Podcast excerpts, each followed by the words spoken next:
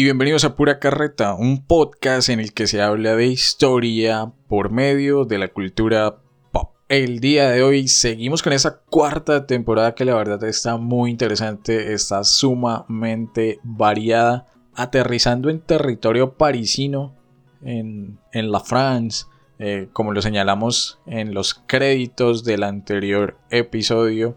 Pero antes de anunciarles, así ustedes ya sepan de qué estamos hablando, eh, precisamente la película del día de hoy, saludar con un abrazo bastante efusivo, pero también pidiéndole la bendición, señor Juancho, desde Notre... Ay. Desde Notre Dame de Giron, de Giron. ¿Qué me cuenta? ¿Qué tal todo? ¿Es usted el campanero de la Basílica de Girón? Claramente lo soy. El problema es que, a comparación de Notre Dame, acá es el más bello de la ciudad, el que toca las campanas. Entonces, efectivamente, en la Basílica Menor de Girón, ahí estoy ahí, todas las tardes, no, en la mañana, a las 5 a.m., después misa de 10, después en la tarde 6 y 30. ¿Cómo no? ¿Cómo vamos, Cristian? Audiencia, ¿Cómo están en estos días fríos? Impresionante, pero ha estado haciendo frío, ha estado lloviendo últimamente. Entonces, yo creo que la grabación va a ser un poco amena en, con relación al calor, porque siempre hay, pero se agradecen esos días de lluvia. Creo que Cristian no está muy, muy, muy contento con, con la lluvia mañanera en el área metropolitana. Bueno, sí, dos cosas frente a eso. Si usted quiere seguir quemando el chiste de Dantes Inferno, que yo creo que llegaremos a la temporada número 20 y seguirá diciendo que está haciendo el calor del tercer círculo, hoy podría... ¿No lo dije? Hoy podría decir que está haciendo un clima como el del noveno círculo, el último.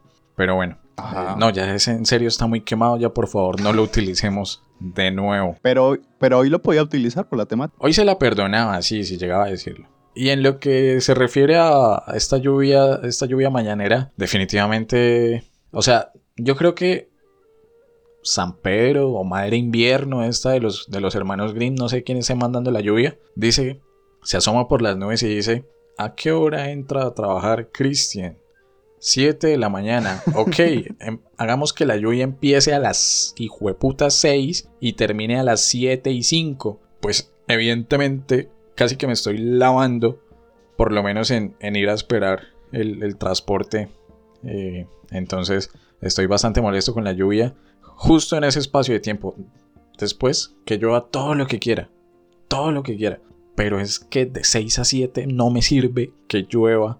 Y yo creo que en un lugar donde hubiese servido toda esta cantidad de lluvia que estamos recibiendo por estos días en el área metropolitana de Bucaramanga, sería la ciudad de París con estos incendios provocados por cierto personaje, eh, por cierto villano de la Casa del Ratón. Y con esto les anunciamos que la película de la que vamos a estar hablando el día de hoy no es nada más ni nada menos que El jorobado de Notre Dame.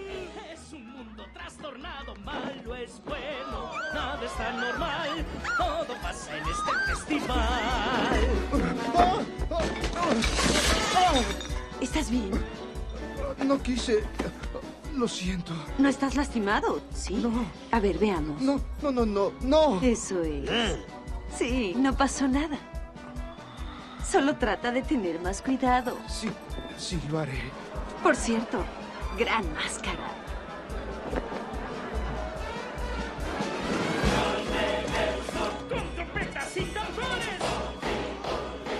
Cuando hablamos del jorobado de Notre Dame, hablamos de una película del año 1996. Juancho me confirma si se la vio en cine.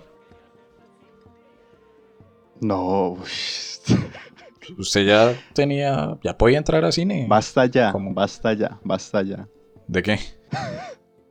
Yo apenas tenía un añito de, de nacido. ¿Del 96? Eh, no, pues no había nacido. ¿Cómo? ¿No había nacido quién? Yo, si soy del 99. Ay, oíganlo. de 1899 será. Entonces, sí, película del año 1996 con una duración de 90 minutos, algo que se agradece. Uy, confirmo. Sí, tal cual. Basada en la obra de Víctor Hugo, Nuestra Señora de París. Película de la Casa del Ratón, ya lo mencionaba. Nominada al Oscar a Mejor Banda Sonora. Esta sin duda alguna fue una película, cuando menos controversial, aunque 25 años después, tal vez no esté dentro de las cosas en las que uno primero piensa cuando le hablan de películas de Disney, ¿no? O no sé, Juan, creo que uno primero piensa en clásicos como El Rey León, Blancanieves, eh, Tarzán, Hércules, qué sé yo. Y pues obviamente las más recientes, pero estamos hablando de estos años 90, 80. El jorobado como que queda muy escondida, ¿no? tal cual como Quasimodo en la película. No se habla mucho de la de, de esta película. Y es que en ese momento Disney estaba corriendo como no voy a decirle peligro, pero sí ya había pasado su edad de oro. Se había estrenado Pocahontas, que, no sé, en resumen, es otra película bastante seria, como lo plantea hasta el jorobado. Y en el 95, y creo que fue el golpe más duro para Disney, que motivó luego a la compra del ratón hacia Pixar, pues se estrenó Toy Story, que definitivamente revolucionó el mundo de la animación. Entonces, mm, como que el jorobado pasó ahí de agache. Mencionar que la película tiene una secuela y no habrán más comentarios sobre esa segunda parte del jorobado de Notre Dame, que aquí nunca llegará, así como las la, siguiente de Mulan. En su momento tampoco dijimos que la, que la íbamos a analizar. Pero entonces, señor Juancho, arranquemos con esta película infravalorada, en mi opinión, Jorobada de Notre Dame. ¿Cuáles son esas primeras opiniones eh, en términos generales, sin lanzar tantos spoilers, aunque estamos hablando de una historia ficticia de hace ya más de 200 años, escrita por, por Víctor Hugo? Ok, sin spoiler, siempre es complicado. Primer paréntesis, estoy de acuerdo con usted, Cristian. Está en este grupo de las películas de los 90, El Jorobado. Valga la redundancia, pues del grupo de los feitos, porque estaba compitiendo como con los titanes, los protagonistas de los 90, obviamente, ya hasta el final, como Hércules, Mulan, Tarzán. Entonces le queda como muy complejo, digamos, tomar espacio entre esos titanes. Y además lo que usted dice, es complejo eh, la temática, más allá de la temática, creería yo, cómo aborda dicho contexto y los temas que narra. Definitivamente, y con esto voy a arrancar, no es una película para niños, es una película que primero toma este París bueno, Francia en general, pero París, a partir de una infraestructura que es Notre Dame, y nos narra pues esta visión del campanero. No es spoiler, todos lo sabemos, ¿no? Y la soledad que sufre, las situaciones que van a empezar a desarrollarse a partir de ciertos protagonistas, eso sí lo hablaremos después, eh, que se tornan lujuriosas, sombrías e incluso eh, tristes. y no estoy diciendo que en las otras películas no hubiera tristeza. El problema es que era una tristeza moderada, una tristeza que tenía un interés eh, un poco infantil, más familiar. Acá la tristeza se maneja eh, fuerte y además temas eh, por debajo de cuerda, como qué sé yo, la iglesia, mensajes no subliminales, sino guiños históricos hacia la Edad Media, que están bien, pero ¿a qué se refieren? a torturas, muertes, sacrificios. Eh, temáticas sobre relaciones amorosas, celos, deseo. Entonces, es una película compleja y un riesgo, como bien dice usted, Cristian, eh, que de pronto le hicieron con Pocahontas, que también tiene como una connotación fuerte eh, arraigada a una temática histórica válida, que deben haber películas así. Y yo creo que esa es la justificación de que por eso el Joroba de Notre Dame no tiene como, o no tuvo esa difusión como otros grandes de los 90, o que todo el mundo lo tiene en la cabeza como, ay, sí, Mulan, sí, Tarzán, sí, la canción de Hércules. Eso no pasa en el jorobado. Eh, sabiendo que, pues, sabiendo pues que Quasimodo tiene un diseño de personaje, pues sí, feo, entre comillas, pero tiene esa personalidad y ese gran corazón que supongo que lo hacen con la intención de que es el protagonista. Y ya, ya como comentario final, pues curiosamente hablando, hilándolo con las películas que hemos hablado en la temporada, iniciamos la temporada con una súper reciente, ejemplo, eh, Coco, qué dinámicas tomaba, ¿no? Cómo abordaba la tristeza, cómo aborda temas delicados como es la muerte. Eh, representar toda una cultura en una sola película y en contraparte, volvemos otra vez a la casa del ratón, Obviamente no se puede comparar porque son películas desarrolladas en diferentes años, décadas ya se puede incluir, pero el contraste es, es fuerte, pero interesante para el podcast. Bueno, yo ahí meto la cucharada, pero, pero es que Coco la hizo Pixar. Y por eso mismo, em, pues la gente se equivoca, ¿no? No, no, no. o sea, el, el, el, comentario ahí de pronto va hacia las películas de. Pero, pero me voy a entender, ¿no? sí, claro, no, no.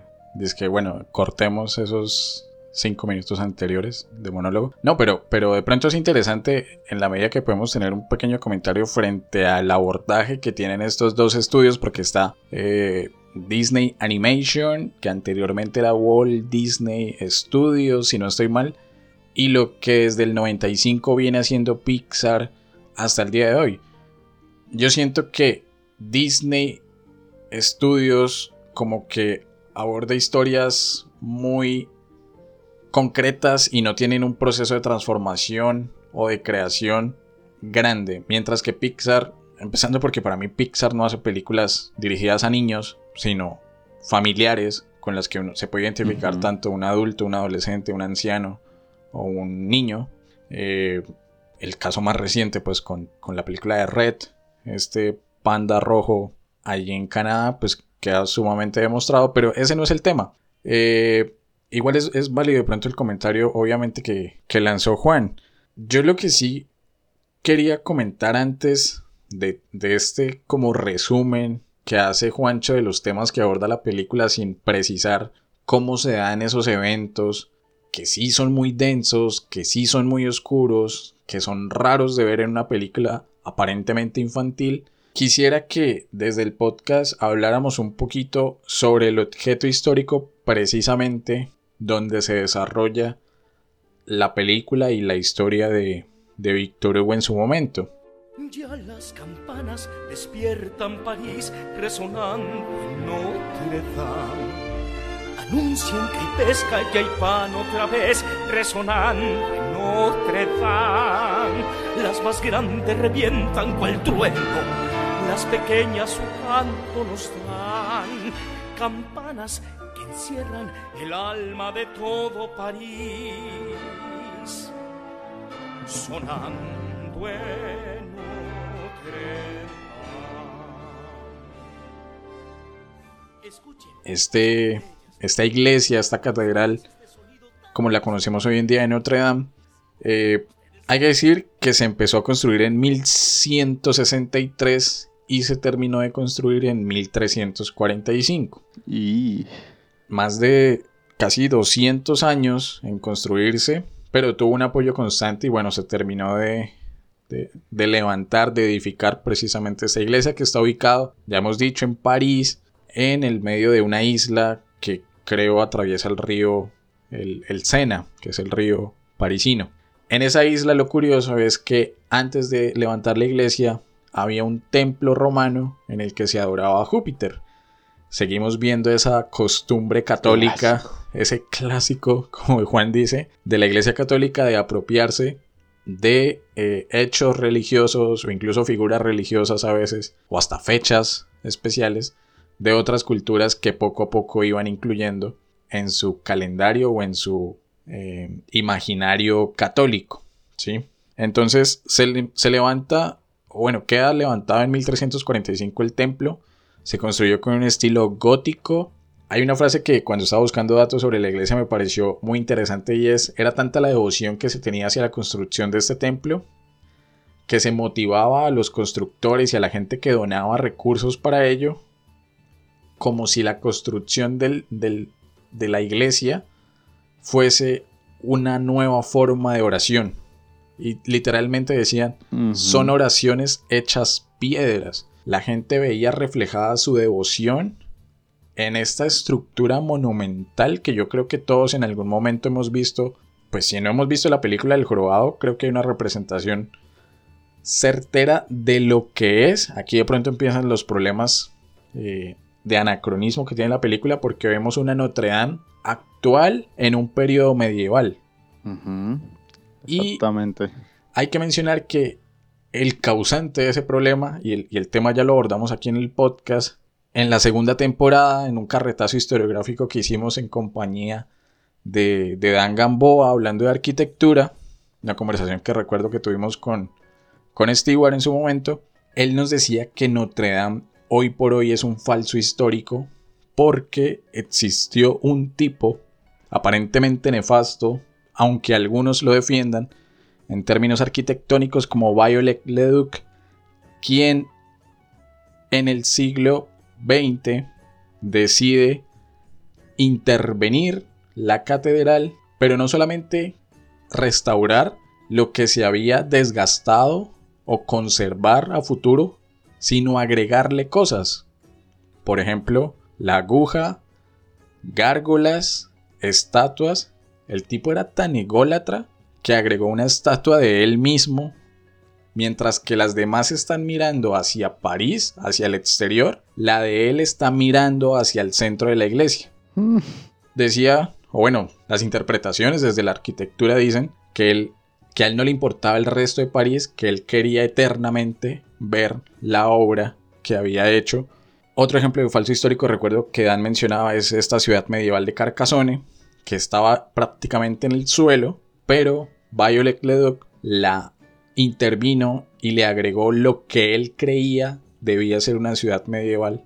Este clásico murallas, castillos, eh, altos muros y bueno, arcos que uno ve reflejado en, la cultura pop. Digamos que hay un debate ahí que no vamos a entrar a detallar, pero sí es interesante saber que esta iglesia, la Catedral de, Notre Dame, de Nuestra Señora de París, pues busca, como todo lo gótico, acercarse más a Dios, ¿no? Con estas bóvedas altas, porque Dios es inalcanzable, pero también hay que expresarle toda la adoración, no solamente en oración o en dinero o en esas oraciones de piedras, sino en detalles como los rosetones, eh, los vitrales eh, y toda esta monumentalidad de una iglesia sumamente gigante para una París, que yo creo que eso sí lo hace bien la película. En ese momento la iglesia estaba rodeada de casas súper pequeñas, que si usted salía de su casa y levantaba la vista, se encontraba con este monumento, tanto así que la primera escena de la película es las dos torres de Notre Dame que sobrepasan las nubes. Algo que, o sea, como putas, no, no es el Burj Khalifa o, o qué sé yo, pero este afán de representar toda la majestuosidad de, de, la iglesia en su momento. No sé, Juancho, frente a la catedral como tal, qué comentarios tenga. Obviamente nos falta por hablar el tema del incendio en el año 2019. O sea, este señor hizo un sancocho, dijo, pues no, quiero ponerle acá estas figuritas y hay un, monumento a mi representación y que mira al centro. Ve, pues yo tengo otros datos ahí como curiosidades sobre Notre Dame, eh, mezclándolos un poco con, la película, ¿no? Porque sí, el, el, anacronismo es obvio, evidente, pero yo creo que ellos no se hubieran permitido hacer una película a partir de la figura más conocida de Notre Dame. Y pues a ver, para sorpresa de todos, tiene un estilo gótico, creo que Cristian ya lo dijo. Tiene un aforo de 9000 personas, pensé que más. No estoy diciendo que sean pocas. ¿Cuántas, ¿cuántas, quiere meterle usted? No, sé, a ver, paréntesis. no ha visto que de pronto, porque no la hemos visitado, algún día iremos, un especial de pura carreta Notre Dame, versión Francia.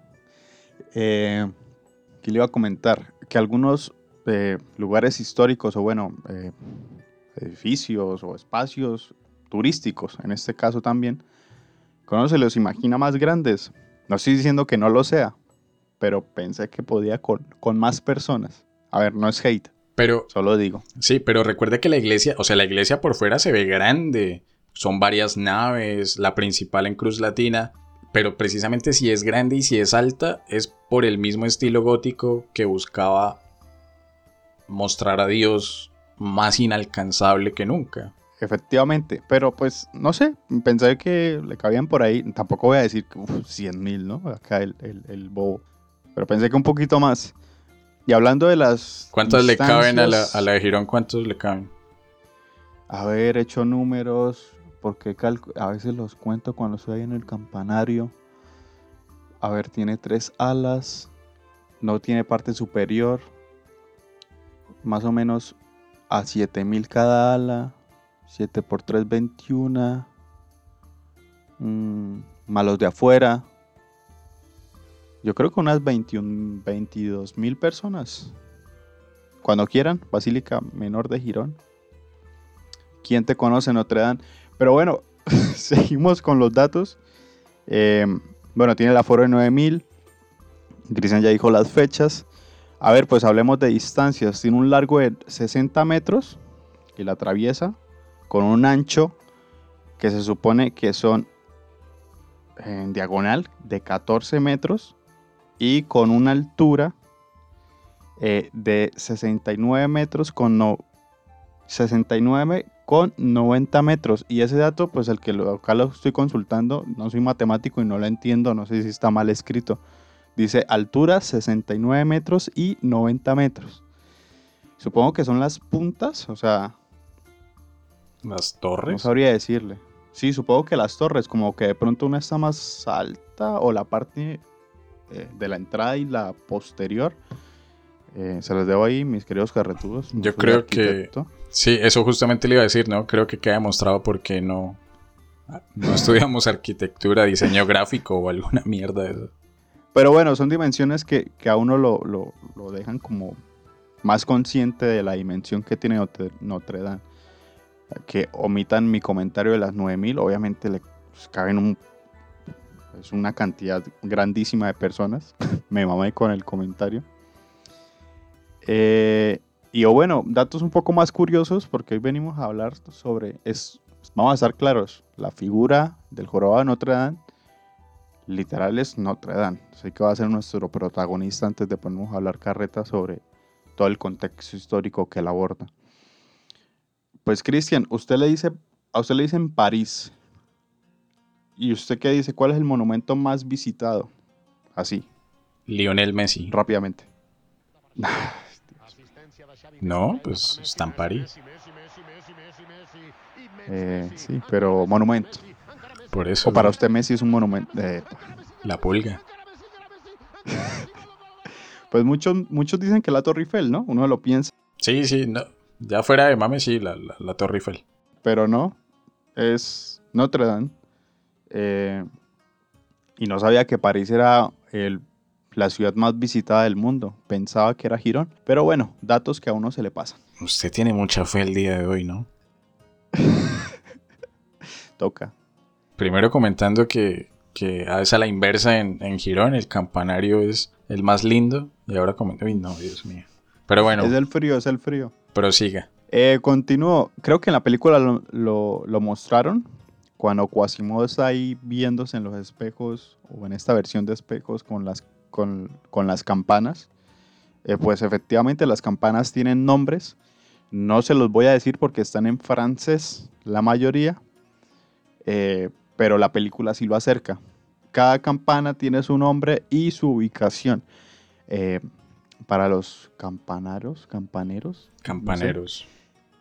para los campaneros expertos, eh, sabemos que tienen una ubicación para que lleguen a ciertos puntos estratégicos. Están ubicados en puntos estratégicos para que el sonido llegue mejor o a mayor distancia.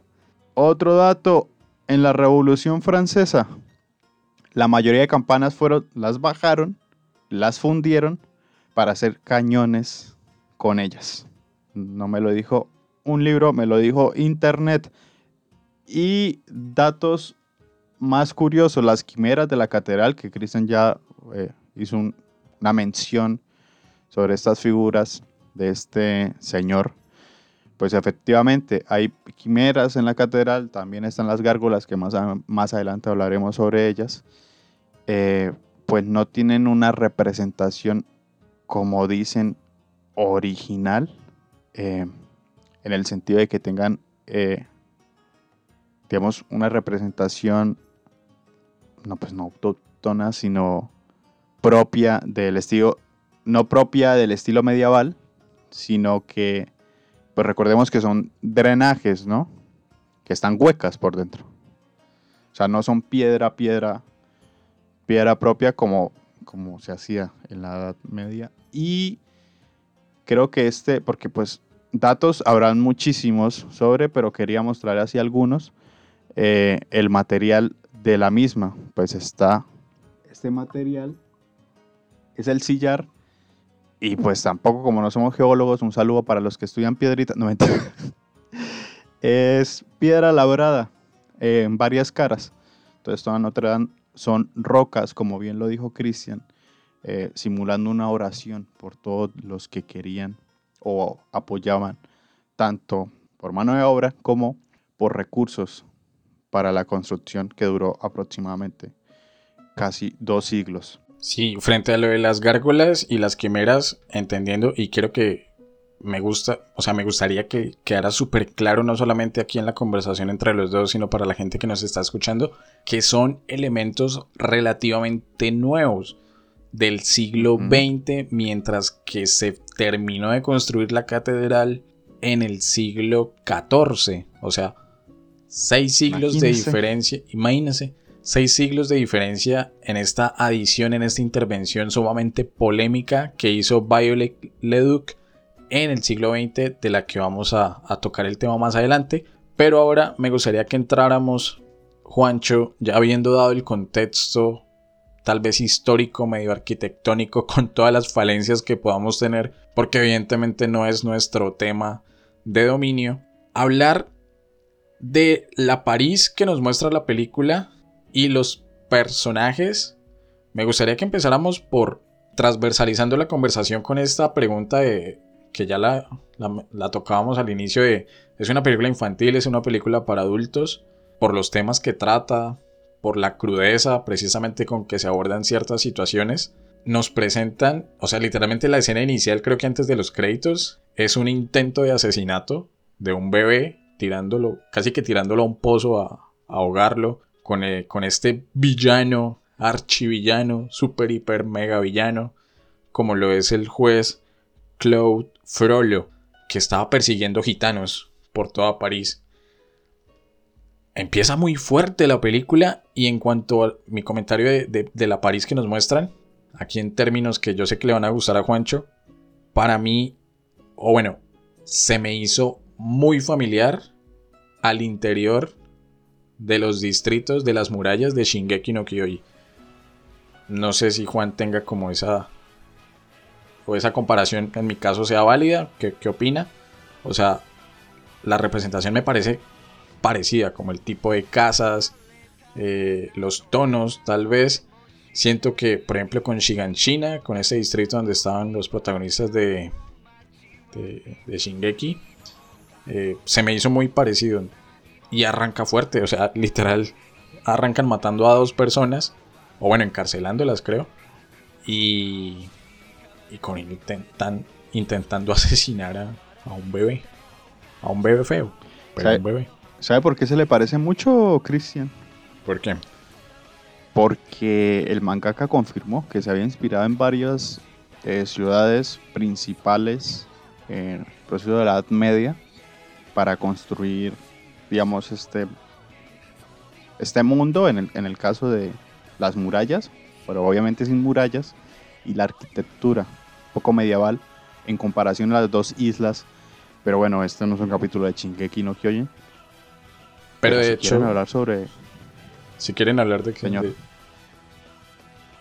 Ah, iba a echar un, un- un- leña al fuego a ver si nos sale un capítulo sobre pues todo el contenido histórico que uno podría sacar de Shingeki.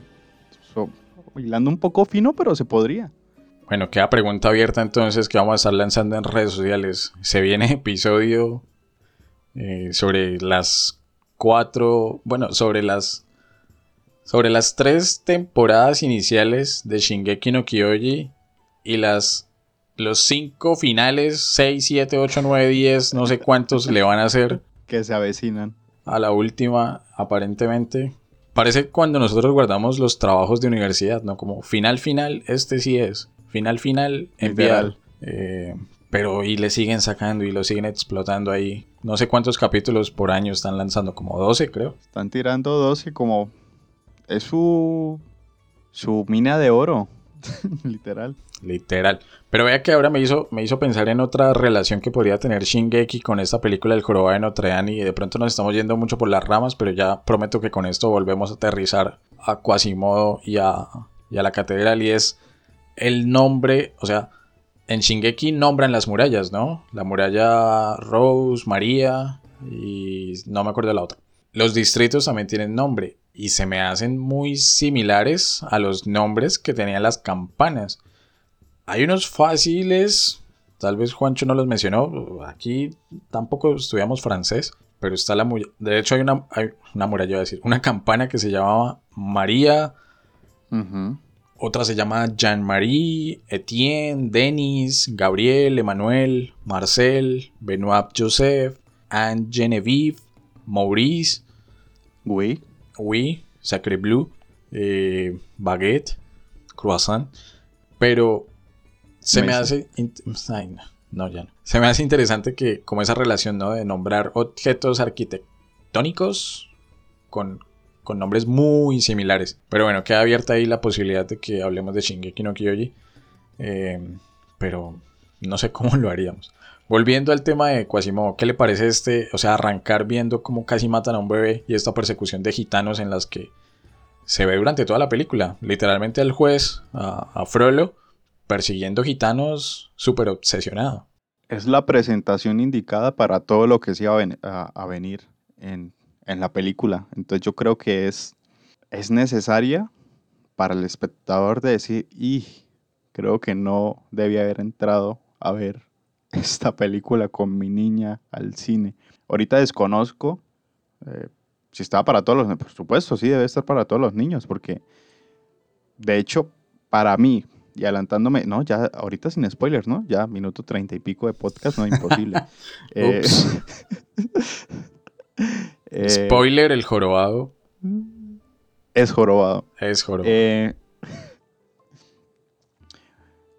la- los primeros cinco minutos de la película, demostrando que prácticamente un asesinato, eh, cómo golpea a una mujer, persecución, la escena de las figuras de Notre Dame mirando y juzgando, y por eso el, el verdadero terror eh, que tiene al momento de, bueno, que tienen para no ejecutar en este caso a Quasimodo.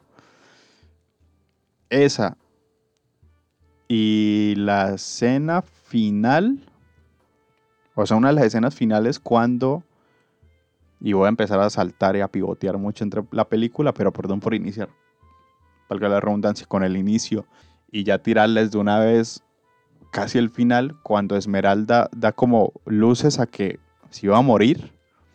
Es como dos de las escenas más fuertes de, toda la película.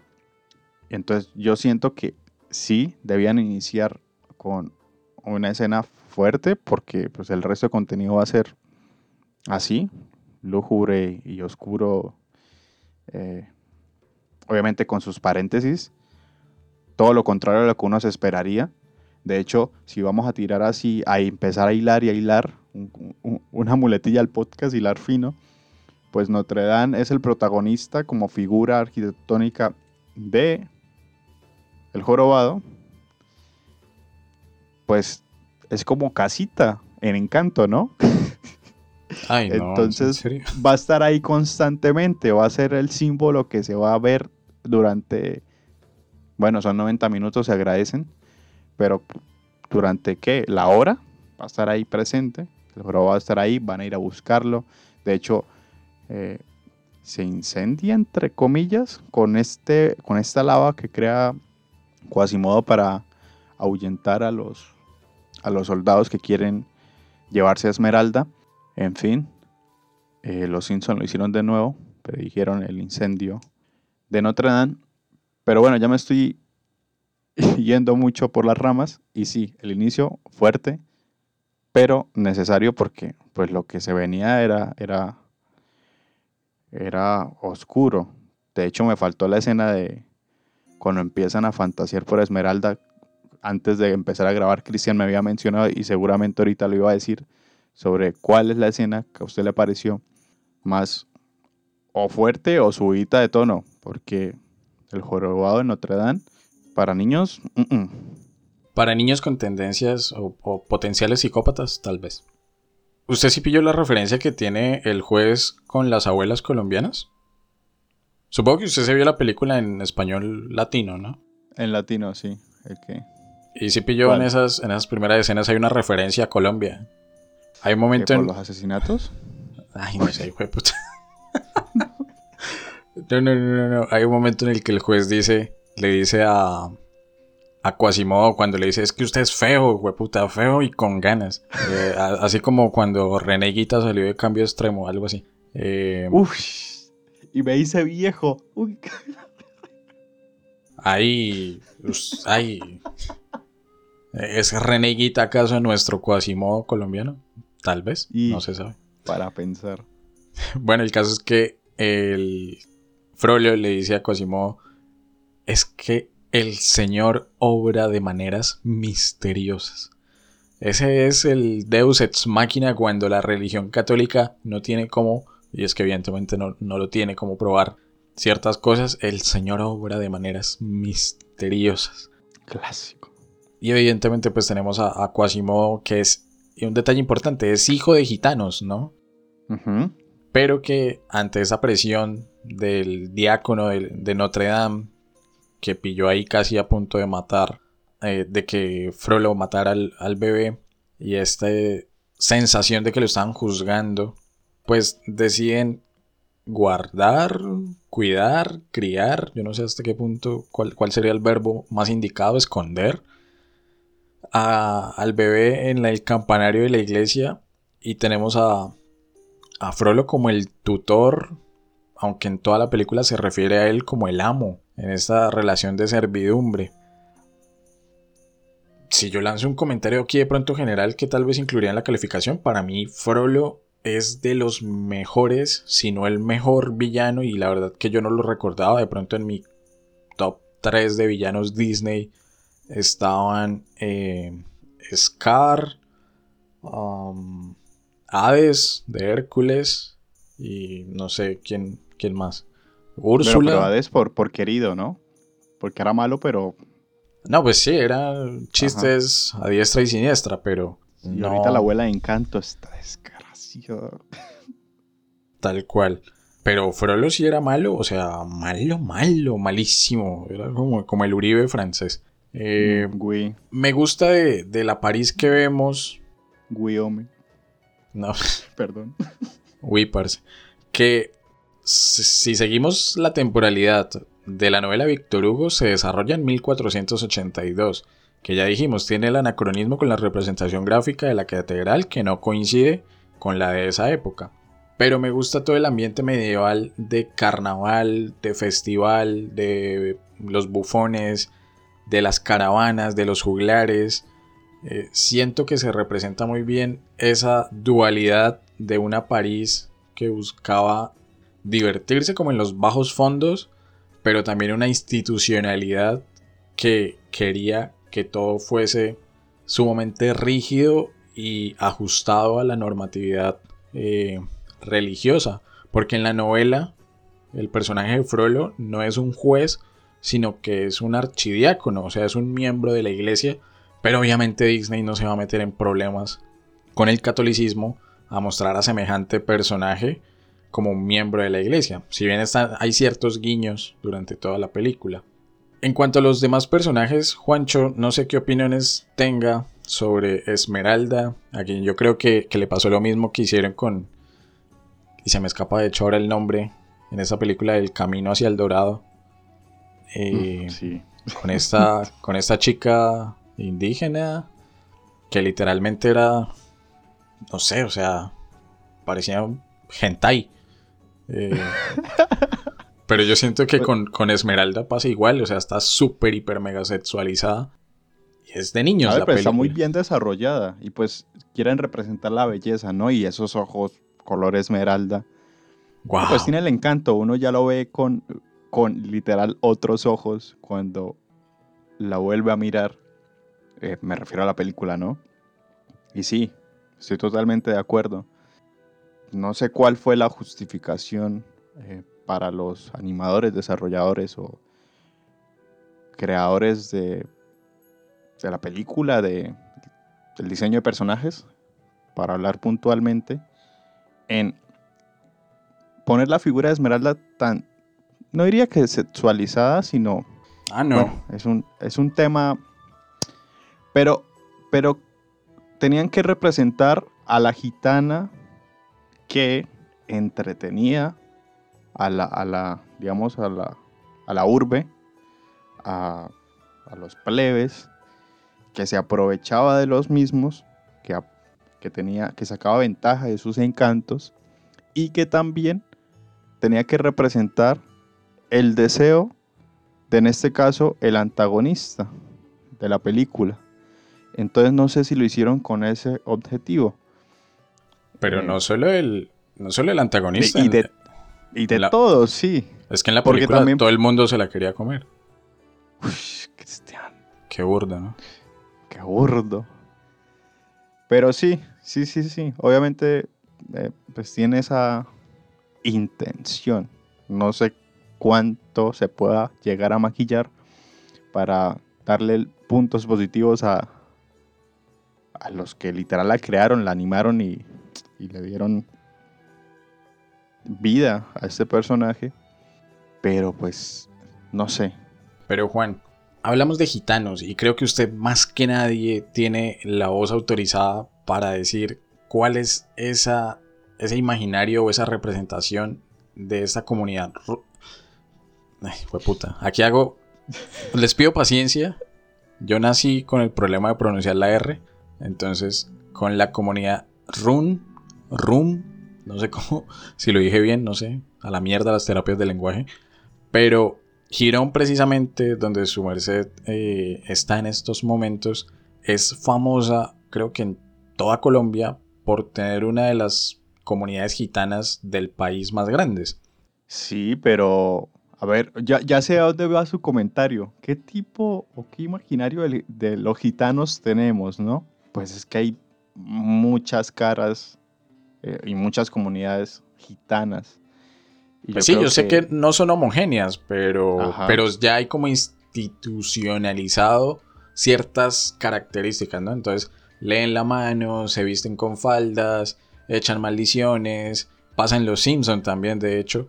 Eh, pero digamos, esas tres características están como muy claras, e incluso en la perdón, e incluso en la película queda constancia de ellos. Esmeralda usa falda, eh, es de una lee tez, una tez oscurita y lee la mano.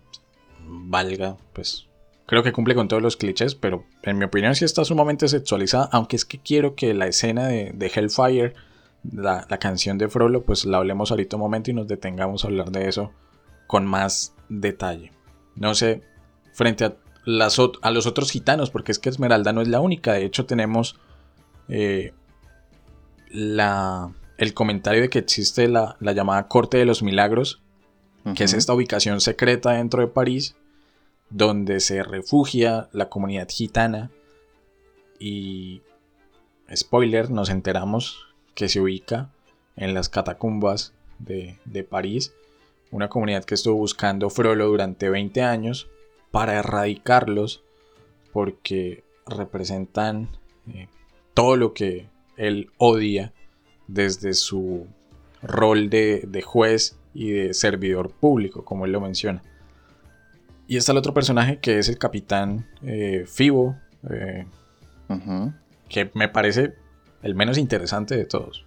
Sí, y, y acá vamos a, a armar el debate de pronto un poco pequeño, que es, se notaba mucho la intención, y bueno, no pequeño de que no se pueda a- hacer más grande, porque pues puede salir incluso un podcast de eso, pero como en este caso Disney quiere siempre emparejar, en este caso, o bueno, como un clásico, ¿no? A sus princesas o a sus protagonistas con alguien.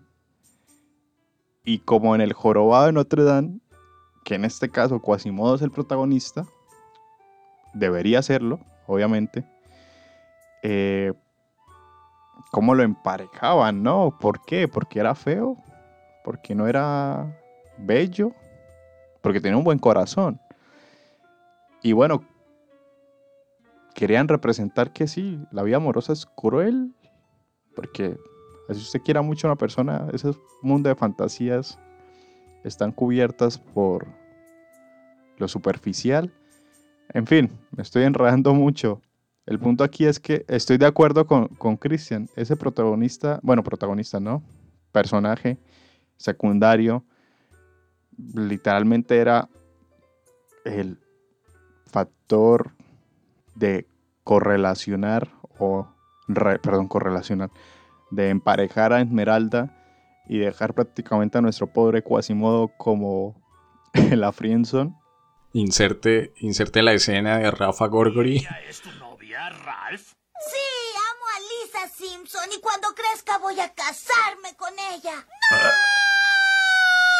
Escúchame bien, no me gustas, nunca me vas a gustar y solo te di esa tarjeta de día de San Valentín por lástima. Mira esto, Lisa. Podemos ver justo el cuadro de cuando se le rompe el corazón. Ay.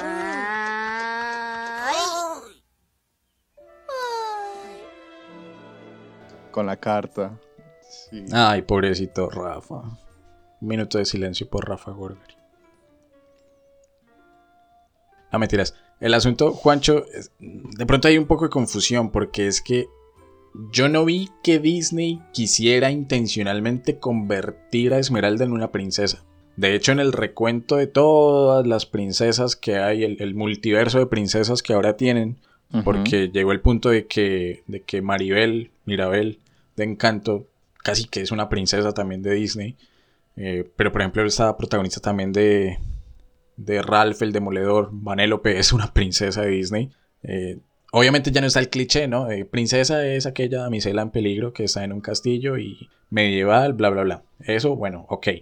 Pero para mí Esmeralda no es una princesa. Y la Sí, pero- adaptación... Pero es que la... Tacho. Tacho. Tacho, tacho, tacho, Tacho, por dos. Es tacho. que antes de que usted tire el comentario, a ver, yo dije princesa, pero por, por tirar el comentario, o sea, como la necesidad de que siempre, bueno, entonces lo corrijo, siempre debe haber un interés romántico eh, en la película, ¿sí? O en su mayoría. En el libro de Víctor Hugo lo hay. O sea, no es que se lo haya inventado Disney. En la adaptación que ellos hacen, trasladan algo de la novela a la película que existió. Quasimodo, porque Y es- por, eso, por eso yo lancé el comentario que sí, obviamente suena súper burdo, de todo el mundo se la quería comer. O sea, Frollo estaba obsesionado de una forma única y netamente sexual. Quasimodo tuvo una obsesión porque creo que fue la primera persona, en este caso Esmeralda, que le demostró por lo menos empatía y no lo trató simplemente como, como un monstruo, como algo abominable. Si bien me parece muy gonorrea, de- o sea, me parece muy gonorrea de tu parte que Esmeralda haya pensado cuando vio recién a Quasimodo que estaba usando que, máscara. que estaba usando una máscara, ¿no? El Capitán Fibo también, digamos que, que, lanzaba estos comentarios como, no, pero qué mujer, nunca había visto una, una mujer así, eh, luchadora, eh, ágil, hábil y demás. En el libro de Víctor Hugo incluso hay un cuarto involucrado que también tenía un interés amoroso sobre Esmeralda. O sea, yo siento que esa parte por lo menos sí quedó muy explícita y bien adaptada y es Esmeralda, lastimosamente, no como una persona con la que yo entablo una relación sentimental, sino el objeto que quiero poseer, por ejemplo, en el caso de, de Frollo, eh, porque es que literalmente hay una escena que es incluso hasta que genera aberración, ¿no? Y es cuando, cuando le está oliendo el cabello y, y se le hace por detrás. Es sumamente, pues fea, ¿no? Porque, o sea, si genera incomodidad es porque está bien hecho, ¿no? Y uno no va a decir que esas cosas no pasan. Sí, sí, sí. Con la, con la relación que yo tengo más problemas, y de pronto aquí le pregunto, Juancho, es la que tiene Quasimodo con, con Esmeralda, porque en términos actuales lo frenzonearon feo. Pero es que también la película se la armó él solito, tal vez con ayuda de las gárgolas, pero esa, ese, momento de la película en el que está Quasimodo preocupado por Esmeralda. Y las gárgolas le dicen, no, ella es una mujer valiente, fuerte, ya está bien. Y justo ahí llega de nuevo la iglesia, hola Quasimodo, no sé qué más. Y... Y el perro. No mentiras. Y el... Y el Quasimodo, el Quasimodo. Y Quasimodo le dice, hola Esmeralda, ¿cómo estás? Tiempo sin verte, no sé qué más. Y la vieja le dice, ah, sí, no, todo bien. Pero es que necesito ayuda con, con el capitán para que lo esconda, bla, bla. Ah, venía, era por eso. Se Y cuando- súper feo. Y literal se empiezan a besar cuando están ahí en la, en la cama. Y Quasimodo es como, ¿co, co, co, cómo? Y Mm. no sé. A ver, la película nos tira golpes de realidad. Entonces, si nos está mostrando un asesinato, si nos está mostrando eh, problemas con comunidades que no quieren, eh, perdón, con una ciudad y con, digamos, un, una ira, bueno, una ira, no, sino con, digamos, erradicar o sacar de la ciudad, en este caso París, a los gitanos. Nos está mostrando guiños históricos de la Edad Media y también algunos hacia la Iglesia Católica. ¿Cómo no nos va a mostrar mensajes que pasan a diario con respecto a las relaciones amorosas, no? Entonces, eh, sí, es feo de ver, curioso también de ver para una película que está, entre comillas, dirigida a niños. Eso, eso es lo verdaderamente incómodo. Y paréntesis, no sé si a Cristian le pasó o alguna otra persona que nos esté escuchando, donde sea, en la mañana, en la tarde, en la noche, incluso en Notre Dame, ¿se imagina? Maravilloso. Eh, Quasimodo hablaba con las gárgolas. Para la Sí. película, o sea, para el espectador, pues eran reales, ¿no? Tenían vida y eran graciosas, no era como el factor cómico de la misma. Pero en la realidad del film o del, digamos, de la adaptación, eran gárgolas, eran pedazos de roca, piedra.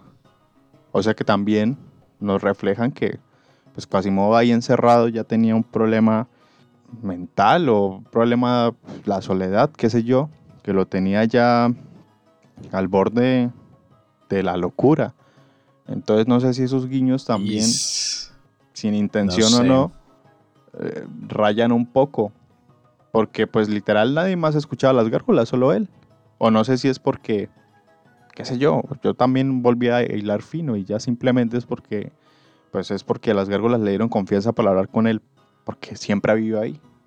Pero yo sí lo pensaba como, literalmente se puede pensar de que esas voces o estas gárgolas eran las voces de su conciencia en ese debate mental de celos, un poco de cuasimodo interno de, por un lado de los celos, de, ay, sí, quiero estar con Esmeralda, sí, lo merezco, sí, sí, es para ti, porque es fuerte, es luchadora, no, cualquier mujer no viene a buscarlo hasta acá, o incluso en ese debate de, ¿es bueno ser libre? ¿Debo salir? No, no puedo salir porque mi, mi amo me reprende.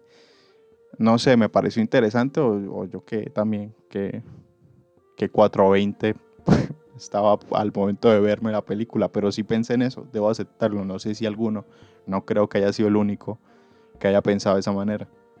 Bueno, frente a las gárgolas, yo tengo que decir que, que las odié. O sea, las odié profundamente porque... Ah, así, así se ría Juancho. Es que es en serio, la- la- las odio. Porque Por los chistes bobos, pero pues usted sabe que toda película de niños tiene chistes bobos. Pero, parce, o sea, nosotros acá en el podcast hicimos un episodio sobre Atlantis. Atlantis tiene chistes, tiene música, para estar a toda hora cantando. Yo sé que la mayoría de películas de Disney son un musical. Para mí esta en lo personal se siente más como una ópera incluso. Pero...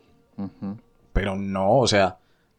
Si las gárgolas me van a servir como narradores de la historia, hágale, todo bien. Así como, como, lo, como lo hicieron las musas en Hércules. Y creo que eso también lo hablábamos al inicio de... O pues antes de grabar. Las musas en Hércules narraban la historia, no intervenían en ella. Pero es que acá me muestran que sí, que Quasimodo es el único que puede interactuar con ellas. No sé si estaba loco o si tenía problemas mentales como, como Moon Knight, ahorita que estamos en, plena serie de Marvel. Un problema, eso sí, paréntesis, que me hubiera gustado que mostraran de pronto en la película si querían hacer una adaptación más fiel y es que Quasimodo era sordo. Y pues, Ajá. ¿quién no? Con, constantemente repicando las campanas a no sé cuántos decibeles todos los días a toda hora. Pero bueno, las gárgolas, en serio es que no, no me gustan porque meterle un alivio cómico a una película que yo creo de las de Disney es la, es la que más ha tomado temas ampliamente difíciles. Mm, no sé. Yo hubiese preferido que la película fuese totalmente oscura y densa.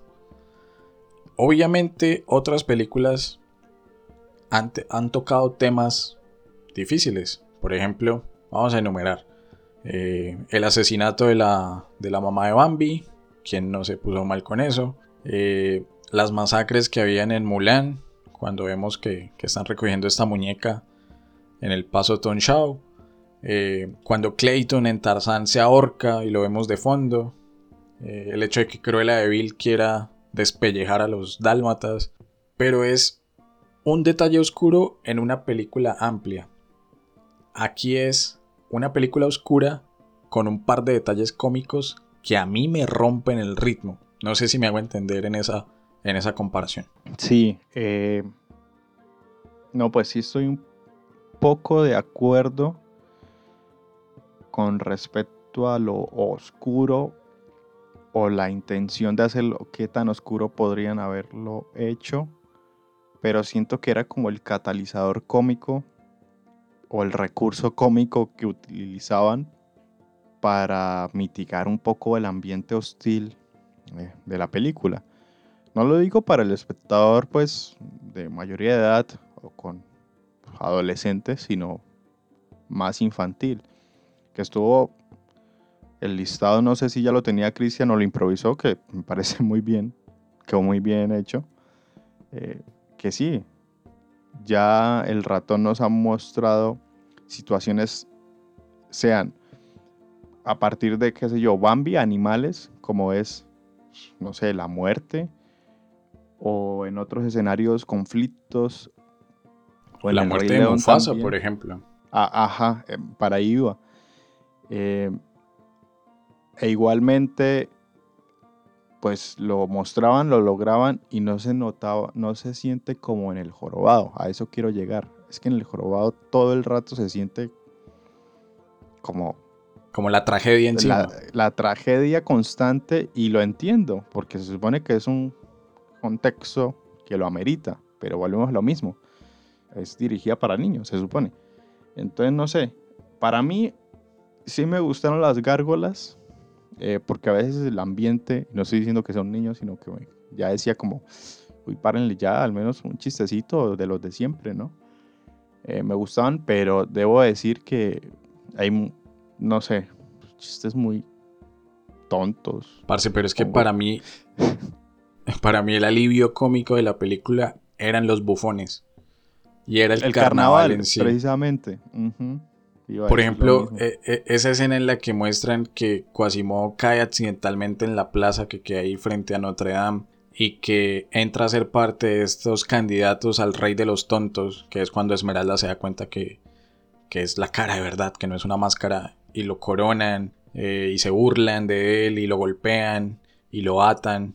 Eh, yo siento que precisamente lo que necesitaba la película si querían meterle humor era humor negro como el de esos momentos que hay ahí eh, con el tema del carnaval. Pero es que el tema de las gárgolas es, ese humor fácil de, de, decir, por ejemplo, recuerdo que hay una escena, un, comentario tan idiota, pero que se me quedó grabado cuando con la abuelita de esa gárgola que está espantando palomas y le dice, no, pues vete a espantar monjas. Ja, ja, ja. Cosas así como que no tienen sentido, ridículas, que no aportan nada a la historia. Mientras que el tema de los bufones, pues uno sabe que es la naturaleza de ellos y no tenían que justificar esa, ese enredo en el que se mete uno de, venga, pero es que las gárgolas se las está imaginando modo que existen, que le hablan, o, o en ese mundo fantasioso de la película tienen el poder de hablar, de cobrar vida, así como en la serie animada de, de Gárgolas. No sé si usted la pilló, creería que sí.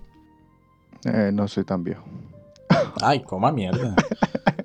ya. No, sí. El muchacho empezó a ver televisión con, con, con Discovery Kids. Yo empecé a ver eh, un show más, me acuerdo, cuando lo transmitían cuando tenía como 5 años. Sí, obvio. Pero bueno, eh, yo creo que con eso resolvemos el tema del humor. De pronto vuelvo para hilar y, ya tal vez terminando con una escena que, que dije que quería dedicarle unos minutos enteramente a ella. Y es la de la canción de Hellfire, que magia de edición, ta, ta, ta, empieza a sonar en estos momentos. Yo dije que desde mi perspectiva, comenté ahorita, El Joroba de Notre Dame es una película oscura con ciertos momentos muy pequeñitos de descanso, de alivio cómico, bien sea por las gárgolas o bien sea por los bufones del carnaval.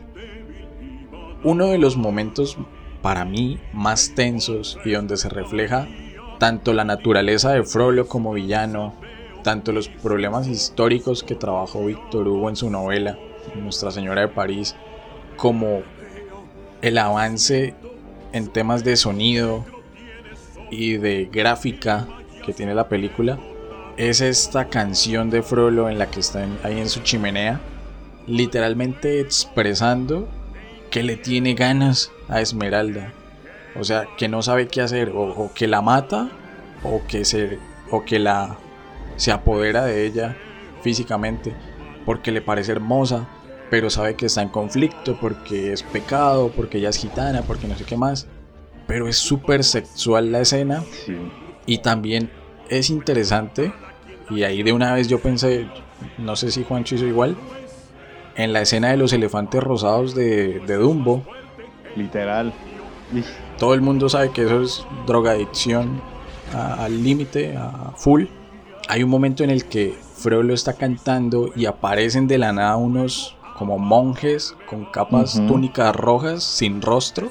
Eso me pareció brutal porque de nuevo creo que es la segunda vez que Frollo se siente juzgado. Primero por las estatuas de Notre Dame y ahora por estos jueces sin rostro ante estos deseos que se despertaron carnales de pasión yo siento que en serio es, es la mejor escena para mí de la película, tal vez adelantándome si, si lo íbamos a comentar. Y el punto de que, y esto me parece un detalle curioso, no sé, no sé si Juancho eh, lo tiene presente y es, listo, el tipo tiene como su epifanía con la chimenea, con el fuego.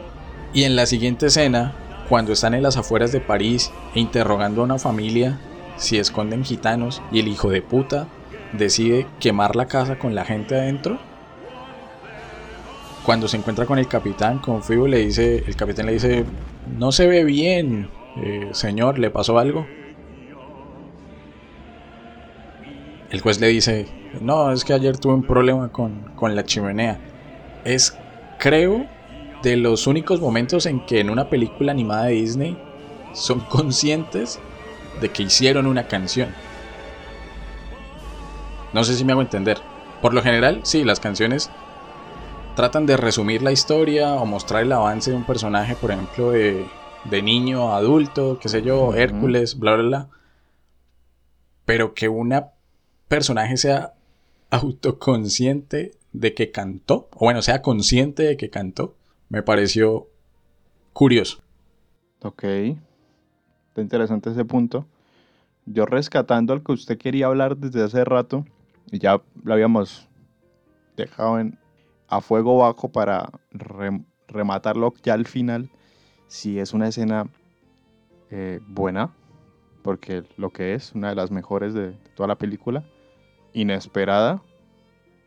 ¿Por qué inesperada? Porque uno podría interpretar como el odio hacia la gitana y ya que la quiero erradicar porque no soporta sus costumbres o sus visiones paganas, sino que fue todo lo contrario, que la deseaba y que ese deseo le, le carcomía la cabeza y, se sentía juzgado, fue, fue como no lo necesitaba, pero al final cuando me muestran la escena y pues ya se, se analiza un poco más y, y se termina, dice, uff, ¿qué hicieron acá? ¿Qué, qué, acabo de ver?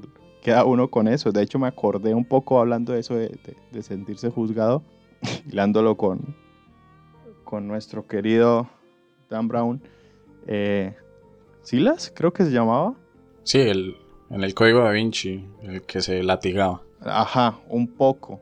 Como que se justificaba de alguna manera de que no me importa, igual voy a pagar mi pecado de alguna manera.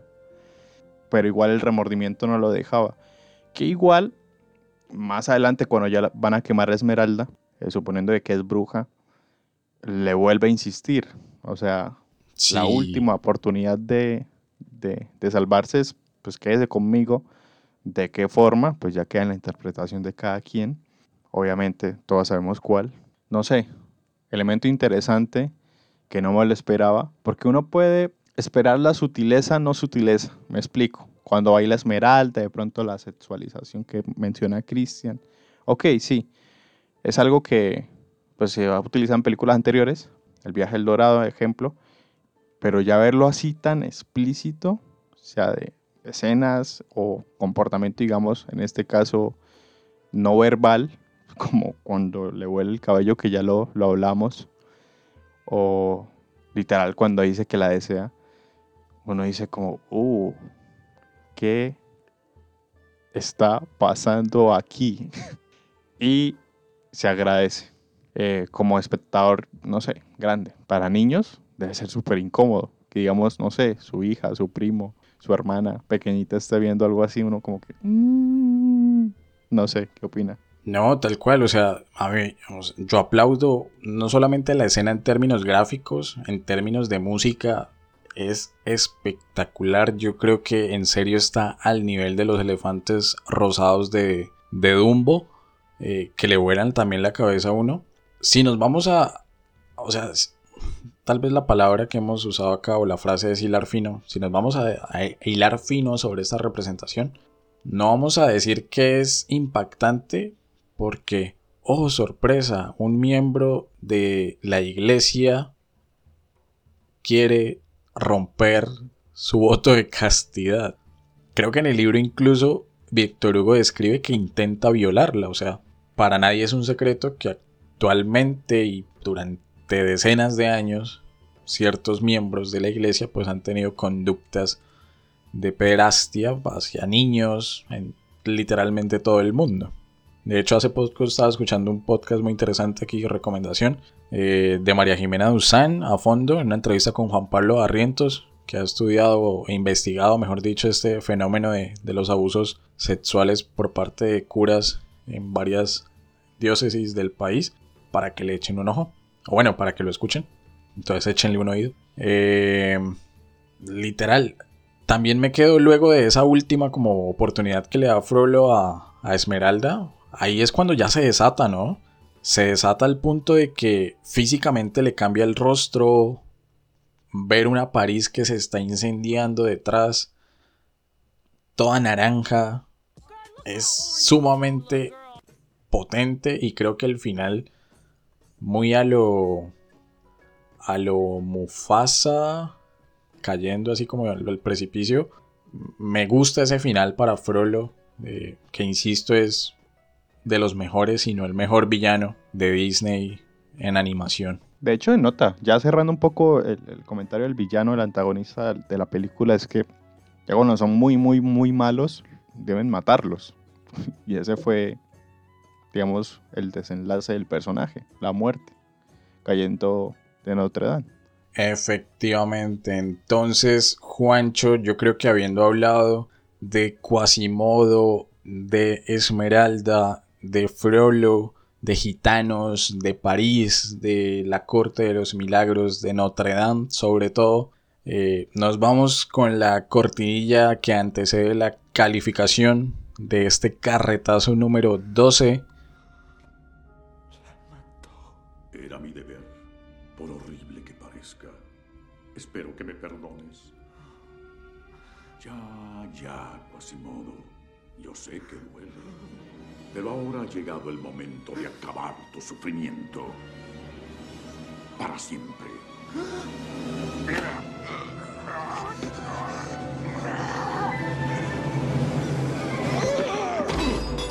No, no, no. Escúchame, Quasimodo. ¡No! Escúcheme usted. Toda la vida me ha dicho que el mundo es oscuro y cruel. Pero ahora veo que lo único que hay oscuro y cruel es gente como usted. Quasimodo. Esmeralda. Está viva. ¡No!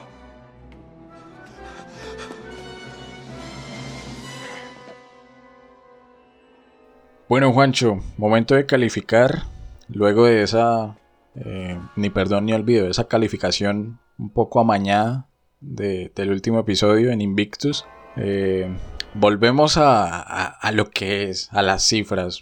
No, no vamos a, a hacernos un, un registraduría colombiana eh, que pierde votos y luego aparecen. Esto no es ni preconteo ni escrutinio. Aquí son dos votos nomás y las normas están claras. Entonces, no, más abusos. Y hoy quiero dejar claro que a alias Guacho se le acabó la guachafita. Oiga, por cierto, eh, muy buen episodio el de, el de Invictus. Espero que ya lo hayan escuchado, ¿no? Ojo, regaño. Momento santanderiano, porque si Momento- el podcast es santanderiano. Es que venga, es que es que no han escuchado el capítulo que al favor y van y terminan este y van corriendo. Eso pues, ahí los veo. Bueno, me escuchan. Bueno, Juancho, entonces, de 0 a 5, a 5, 5, como es habitual en pura carreta, ¿cuántas gárgolas le da su merced a El Jorobado de Notre Dame? Aparte de este trío que tiene ahí en la película medio maluco. Momento spoiler, muy cerca, el número. ¿Cuántas gárgolas? Eh, a ver. Hablando de episodios anteriores, creo que este sí trajo en esencia todo lo que es pura carreta, o sea, hablar carreta de por medio. Pero el material histórico que, que se desarrolló en el capítulo estuvo bueno. Y eso dice mucho de del jorobado de Notre Dame. Pero toca ponerle cosas negativas en este caso. Eh, una de ellas es que siendo una película animada, y sí me voy a contradecir, perdón, pero hay momentos en los que toca, o en, lo que, o en que uno cae en la contradicción. A veces no me gusta que canten mucho, ¿no? Eh, pero esta vez sí cantaron mucho, creo que Christian dio un comentario muy acertado y es que parecía más ópera que cantos, o sea, un canto, una canción, un ritmito ahí que uno la tararea. Literal, esta película me la vi pocas horas antes de grabar. Normalmente me la veo en el mismo día o el día anterior, pero me la vi como hace tres horas, ejemplo. Y no me acuerdo de ni una canción, ni siquiera, no, ni siquiera del ritmo, porque, no- bueno, la letra, bueno, la olvidé, ni del ritmo de ninguna.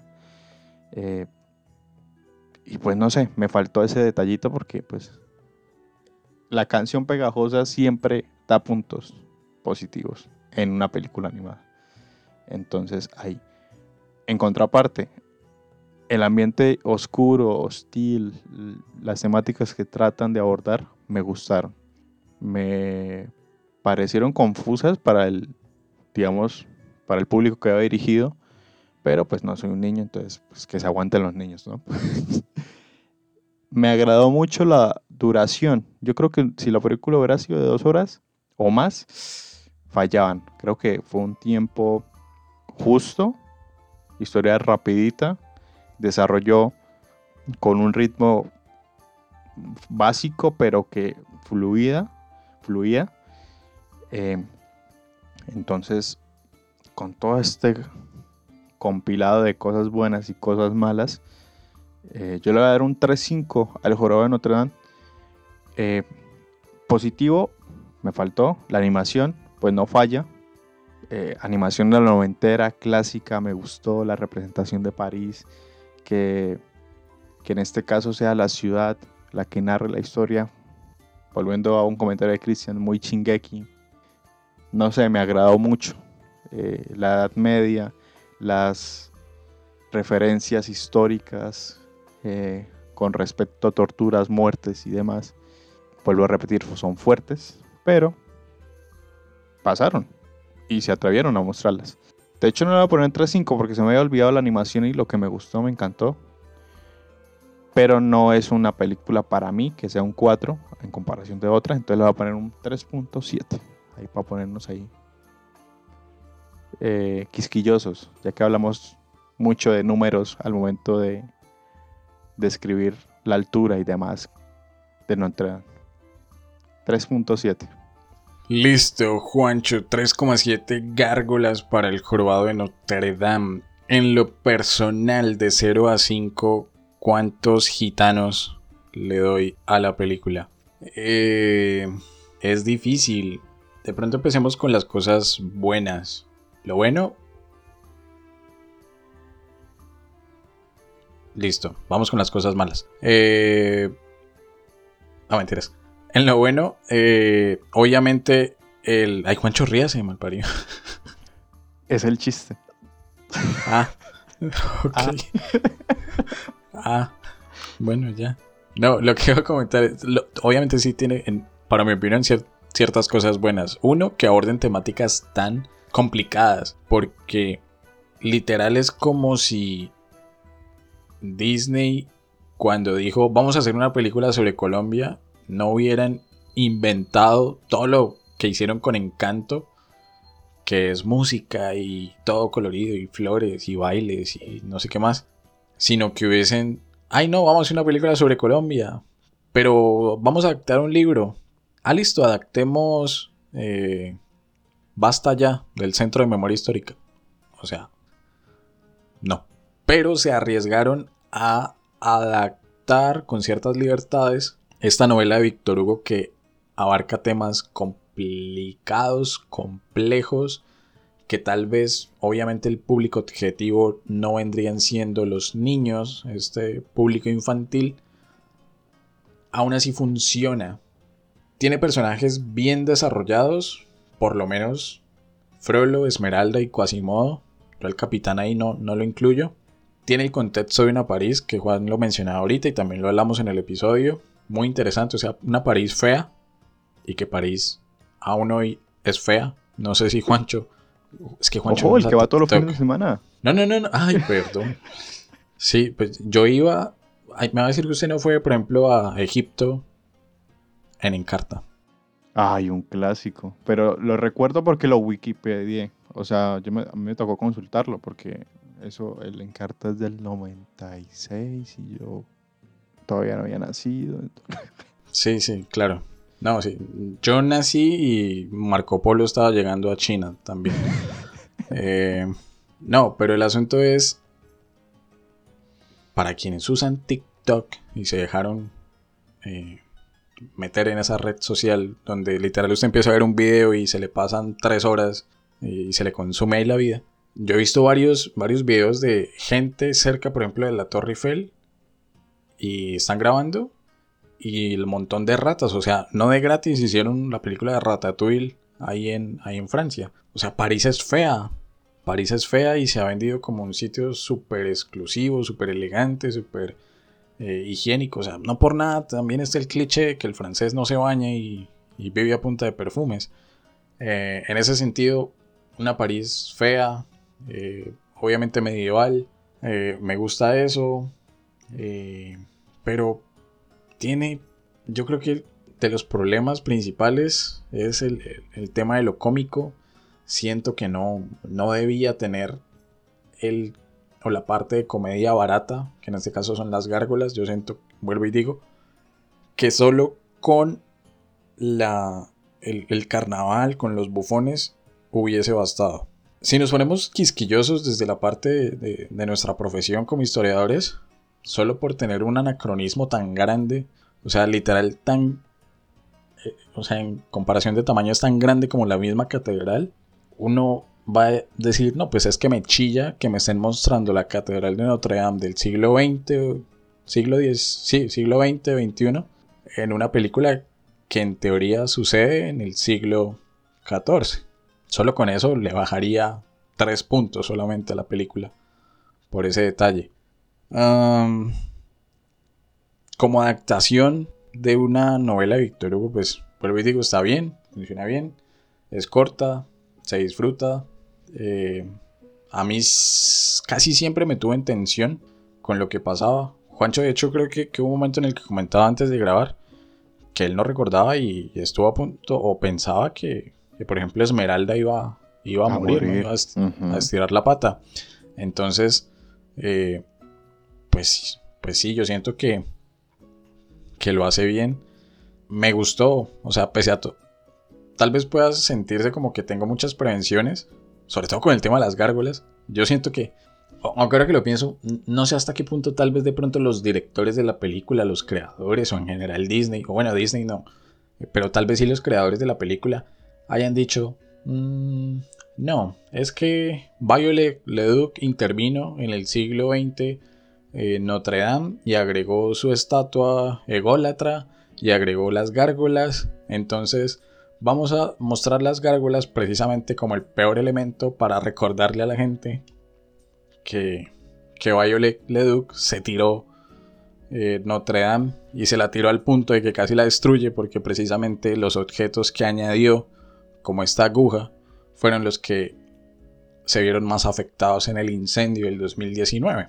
O sea, Imagínese, imagínese que si el chistecito de, ay no, pero es que a mí me parece que una catedral gótica tiene que ser así, y entonces voy a ponerle una aguja y no voy a reforzar el techo de madera y bla bla bla, no sé qué, eh, nos hubiese costado que toda Notre Dame desapareciera. Afortunadamente desapareció la aguja, y obviamente hay algunos vitrales, algunos rosetones, pero no se derrumbó la estructura en sí. Casi sale costosito el chiste de, de Violet Leduc, este falso histórico. En esa medida yo le doy una calificación de... No, no sé cuánto poner. De... Yo creo que vamos a, rajarla. ¿Por qué? Yo le puse 3.7, yo no la rajé. No, pues sí, pero... Pero... Pero es raro, o sea, es como amor y odio, o sea, como me gusta la película. Sí. Pero yo creo que no me... O sea, aquí me pongo reflexivo. No sé si es me gusta la película o quedé encantado con el personaje de Frollo. Es que es muy buen personaje. Creo que quedé muy impactado por Frollo, por la escena de, Hellfire, eh, que ya la mencionamos. Que eso es lo que me sube como el hype de, uy, no, pues es que el jorobado, ta, ta, ta. Pero cuando uno la ve en un panorama más general y ve los otros personajes y ve lo cómico y ve el guion como tal y las gárgolas y no sé qué más, pues uno dice como, mm, pues tal vez no es tan buena como me la estoy pensando. Entonces en ese sentido, y sobre todo por el tema de las gárgolas, yo le doy 2,9 gitanos a El Jorobado de Notre Dame. ¿Sacamos calculadora? Evidentemente, sí. Entonces, Sumando las dos calificaciones, la de Juancho y la mía, tenemos un promedio de 3,3 para el jorobado de Notre Dame, 3,3 gárgolas y gitanos para esta película que encuentran en Disney Plus o en sus plataformas bucaneras de confianza. Juancho mm, termina el episodio más carretudos que nunca.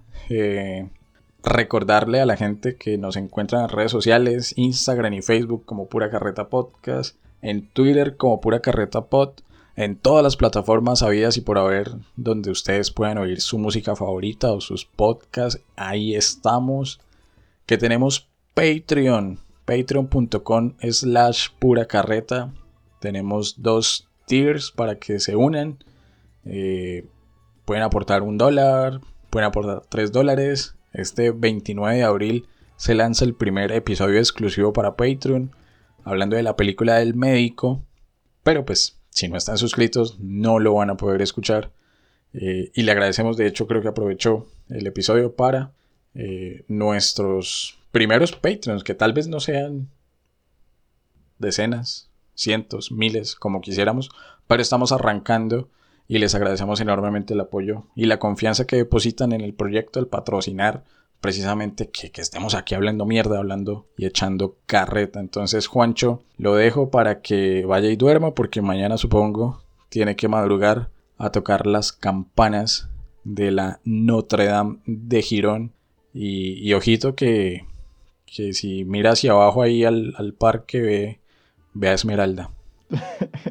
Pero que Esmeralda, no. Eh, nada, comentario frente a los Patreon. Recuerden que si aprovechan ahorita, prácticamente el grupo es muy exclusivo. Así que no te quedes atrás. Pero sí, mil, mil gracias a todos los que se hayan sumado y nos estén apoyando. Siempre se les agradece. Y ya, capítulo carretudo, o sea, literal tenemos que definir pura carreta en un episodio, hoy sí te dimos con ganas. esperando que el que llegó hasta este punto, que, que aguante y que espero ya haya escuchado el episodio de Invictus. Porque si no, traigo acá el Rodolfo que tengo adentro. Y ya, nos vemos en el próximo episodio con un contenido súper, súper reciente, ¿no? Nos pusimos en tendencias. Así que, ojito, vamos para... Estamos pivoteando mucho entre continentes, pero esta vez nos mantenemos en Europa. Igual, vayan pensando, es algo reciente. Europa, runas, no les digo más. Animales fantásticos y dónde encontrarlos. Los secretos de Dumbledore. Mm. El Paseo 3. Sonic 2. No mentiras, pero sí, nos, vamos para, para el norte. Ay, bueno, sí, para el norte. Eh, y no siendo más... que ni trailer ahí. Ay, cómo mierda que el trailer. Pero bueno, eh, spoiler, no sé, de los mismos creadores de The Witch y de Lighthouse. Eh, dos buenas películas, sobre todo The Witch, que uno re. Pero bueno, ya vamos a estar hablando el próximo 29 de abril sobre pues el, carretazo número 13. por ahora no es más, y sí, carreta. Así como iniciando la película vimos a los papás de, de Quasimodo remando en el Sena. Bueno, pues así nos tocó hoy, remando, remando, eh, río arriba el, el episodio del día de hoy. Como dijo el juez Claude Frollo, eh, el Señor obra de formas misteriosas. Nos vemos.